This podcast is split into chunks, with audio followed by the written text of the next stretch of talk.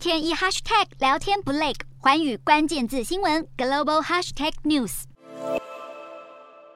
对于俄罗斯的侵略行为，欧盟先前严拟下一轮制裁，将全面禁止对所有俄罗斯旅客发放签证，这让俄罗斯旅客开始蜂拥借道芬兰，涌入到欧洲。而芬兰的最新政策也决定要减少这样的现象了，从九月一号起，将大幅减少核发给俄罗斯人的签证。好，芬兰是目前俄罗斯的欧盟邻国当中唯一没有限制核发旅游签证给俄国公民的国家。因此，芬兰从七月取消防疫边境管制之后，就有许多俄罗斯的公民，他们利用了观光签证进入到芬兰，再前往其他欧洲申根国家来旅游。不过，芬兰总理马林就表示，俄罗斯发动战争造成许多问题，不应该允许俄罗斯公民继续如常的到欧洲旅游。虽然芬兰还不会完全停止核发旅游签证给俄罗斯的旅客，但是九月一号开始，整体的核发量大概会减少到只剩下目前的百分之十。